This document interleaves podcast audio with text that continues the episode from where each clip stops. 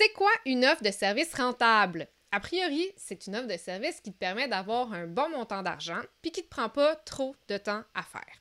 Pour faire ça simple, ça veut dire que plus tu fais d'argent par heure travaillé sur un mandat client, plus tu es rentable. On le sait, c'est difficile d'avoir un haut taux horaire si tu factures de cette façon-là. Puis la seule façon de contourner le taux horaire, c'est de productiviser tes services. Bon, si tu ne connais pas cette expression-là, ça veut dire de packager tes services en un forfait défini à un prix fixe. Si tu vends donc un tout à un tarif qui est indépendant des heures que tu passes à travailler, ça veut dire que tu productivises ton service. Donc, au lieu de vendre ton temps, ce que tu vends, c'est vraiment la valeur de ton service. Bon, bref. Quand, tu euh, vas vers une telle approche, ce qu'il faut que tu cherches à être, c'est le plus efficace et productif possible. Puis ça, ça peut être en standardisant ton offre de service, en automatisant certaines parties, en incluant une portion logicielle à ton service, etc. C'était des exemples. Puis si ça, ça t'intéresse d'en savoir plus euh, sur ce sujet-là, sur la productivisation de services, ben, je t'invite à regarder ou écouter euh, mon autre podcast sur le sujet, puis je vais le mettre dans la description. Bon, parce qu'aujourd'hui, je me suis un peu égarée là. Aujourd'hui, euh, ce qu'on parle, c'est la règle d'or pour rentabiliser tes offres. Fait que quand tu productivises pour être capable de sauver du temps pendant que tu réalises ta prestation de service, ça veut dire que tu dois avoir fait du travail avant, en amont, avant de vendre ton offre. C'est vraiment important, on s'entend, ce qui te permet de créer le package, si on veut. Ce travail-là, ça peut être d'avoir créé des vidéos préenregistrées, avoir des courriels automatiques d'onboarding, par exemple, avoir des outils de calcul, euh, peut-être que ça peut être d'avoir euh, pré-rempli, d'avoir fait un rapport euh, pré-rempli que tu as à compléter. Ça peut être aussi un cahier d'accompagnement pour du coaching, un livre ou des fiches de lecture. Bon, je viens de t'en dropper une coupe d'exemples. L'idée là-dedans, c'est de faire des économies d'échelle au bout de quelques clients, puis de revenir dans ton investissement initial. Je sais pas si tu me vois venir là, mais plus que tu passes de temps avant à préparer tes processus, tes automatisations, tes templates ou même tes vidéos préenregistrées, ben plus ça te prend de temps après pour que ça évalue la peine de le faire. Fait que plus que ça te prend de temps à revenir dans ton investissement finalement. Parce que évidemment, le temps que tu passes avant à tout préparer, ben tu le passes pas à remplir des mandats clients. Euh, Puis là, l'affaire, c'est que euh, tant que tu vends pas ton offre, ben, tu n'as jamais vraiment validé que tes clients potentiels seraient intéressés à acheter ce package-là que tu as fait. Euh, puis c'est genre le premier principe de la vente, là, euh, de la validation de marché, de vérifier que tes clients, ils veulent vraiment ce que tu as à offrir. Ce qui m'amène donc toute cette belle introduction-là à te parler de la règle d'or pour rentabiliser tes offres de services. Puis, disclaimer, même si je sais je le sais, là, que c'est super important. Moi-même, j'ai beaucoup, personnellement, moi, hein, beaucoup de difficultés à l'appliquer. Donc, euh, c'est si, pour vendre ton idée, tu as besoin de beaucoup d'argent, beaucoup de temps ou de ressources, tu passes trop grand, trop tôt. OK? On veut tout le temps faire quelque chose de super malade, mais euh, bref. Euh, dans le monde startup, c'est la base, c'est celle de faire un minimum viable product, un MVP. Fait que ça, en fait, au, gros de au lieu de voir super gros, c'est de penser à la manière la plus simple et la moins coûteuse de tester une idée, puis de réussir à vendre ça ce plus petit mini produit-là. Euh, pour m'aider à garder une approche lean puis me forcer à euh, adopter plus souvent l'approche minimaliste, je me pose toujours ces quelques questions quand j'ai une idée que je veux euh, développer finalement. Donc, euh, première, c'est est-ce que j'ai déjà tous les éléments pour la tester? Parce que ça se peut, hein, on crée quand même pas mal d'affaires dans, notre business avec nos idées. Euh, puis sinon, euh, qu'est-ce que j'ai de besoin au minimum? si j'ai pas cet item-là ou cette feature-là déjà de préparer à quelque part, est-ce que ça peut fonctionner quand même? Puis euh, si je me rends compte en cours de route que j'ai que j'en ai besoin finalement vraiment, est-ce que ça peut se rajouter à ce moment-là? Fait que c'est vraiment d'adapter une approche itérative puis euh, d'acheter des affaires au fur et à mesure. Donc, par exemple, je vais donner quelque chose de concret. Il y a quelques temps, j'avais euh, une idée de workshop sur la rentabilité de la productivisation de services. Puis là, c'est question d'être vraiment dans une thématique très Inception ici avec euh, cette vidéo-là.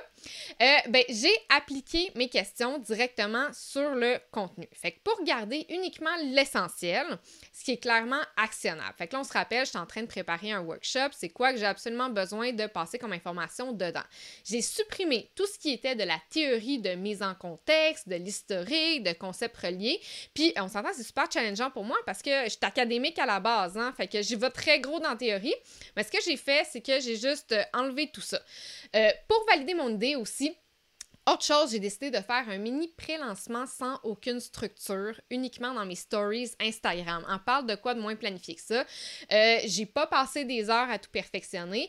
Puis même sur mes stories, j'avais même mon bébé en porte-bébé. Euh, fait que pour te dire à quel point j'ai pas finessé la chose, c'était vraiment juste un test. Hey gang, c'est qui qui est intéressé par ça? Puis voici un lien pour acheter la prévente finalement. Puis au fur et à mesure que des gens manifestaient leur intérêt, ben j'ai fini par créer une mini page de vente directement euh, sur ma plateforme de formation en ligne pour permettre d'accepter les paiements. Fait que ça, je l'ai vraiment fait après avoir validé qu'il y avait de l'intérêt là-dessus en stories. Euh, il n'y avait aucune image, seulement la même description sommaire que j'avais mis dans mes stories, puis absolument aucun plan de cours. Fait que c'est vraiment comme ça que j'ai fait mon lancement.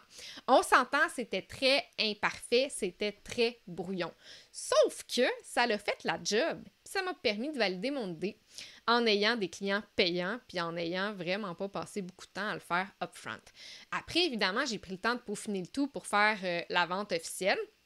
Mais c'est comme ça que je suis partie. Fait que là, si je te résume la règle d'or, euh, je vais reprendre une citation d'un auteur qui s'appelle Paul, Paul Jarvis. Puis ce qu'il dit, c'est réduis ton idée à ce qui peut être fait maintenant, à peu de frais, rapidement. Puis à partir de ça, fais des itérations et des améliorations par la suite. C'est bien cute, on s'entend. Mais concrètement, ça ressemble à quoi de réduire une idée?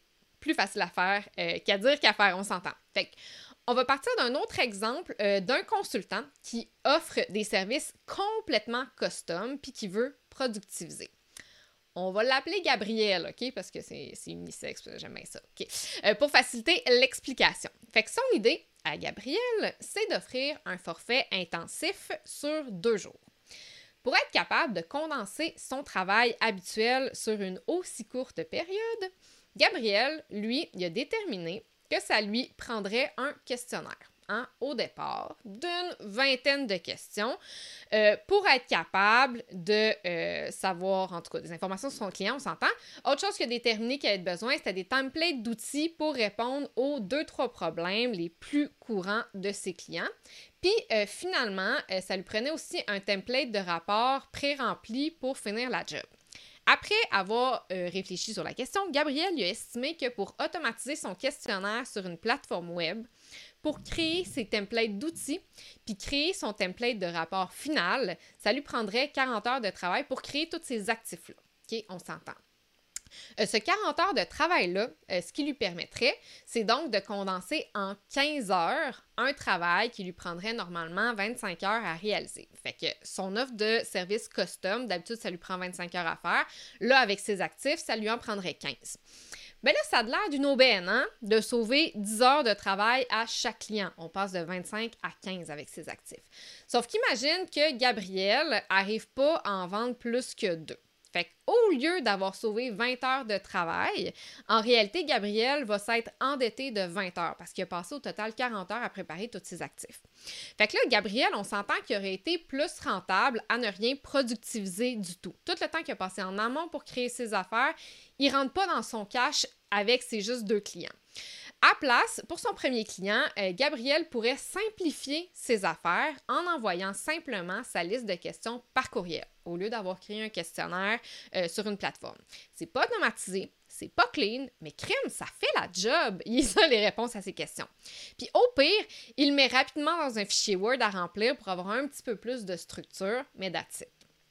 Ensuite, pour ces templates d'outils, qui est une autre affaire qu'il voulait euh, faire d'avance, ben, il peut simplement les construire au fur et à mesure en fonction des besoins de son ou de ses premiers clients. Fait qu'au lieu de toutes les faire d'avance, ben, il fait juste, c'est ça, sur demande aux besoins.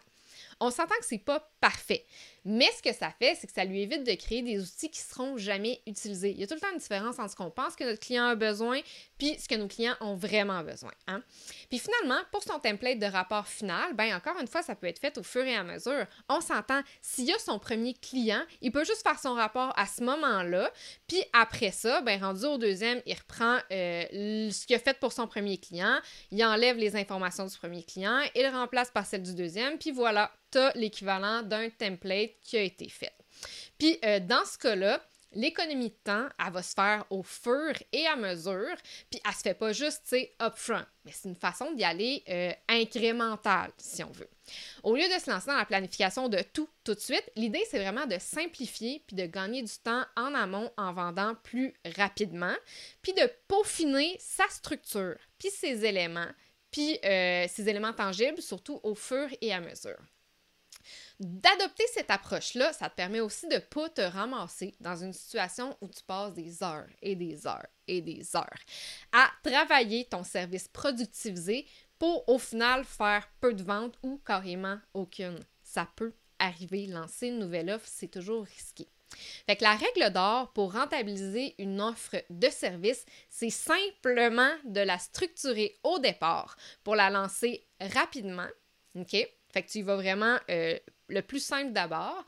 Puis euh, tu la structures plus efficacement, puis tu l'améliores juste au fur et à mesure que tu la réalises pour tes clients, en fonction de leurs besoins, des communications, bon, etc. Tu comprends? Bon, là, c'était tout. C'était juste ça. Oublie pas de t'abonner pour euh, pas manquer mes prochains trucs, études de cas et meilleures pratiques. Il va en avoir d'autres. Mais le bouton, il est pas loin, là. Vas-y. Go! J'attends. OK. À bientôt, là. Bye.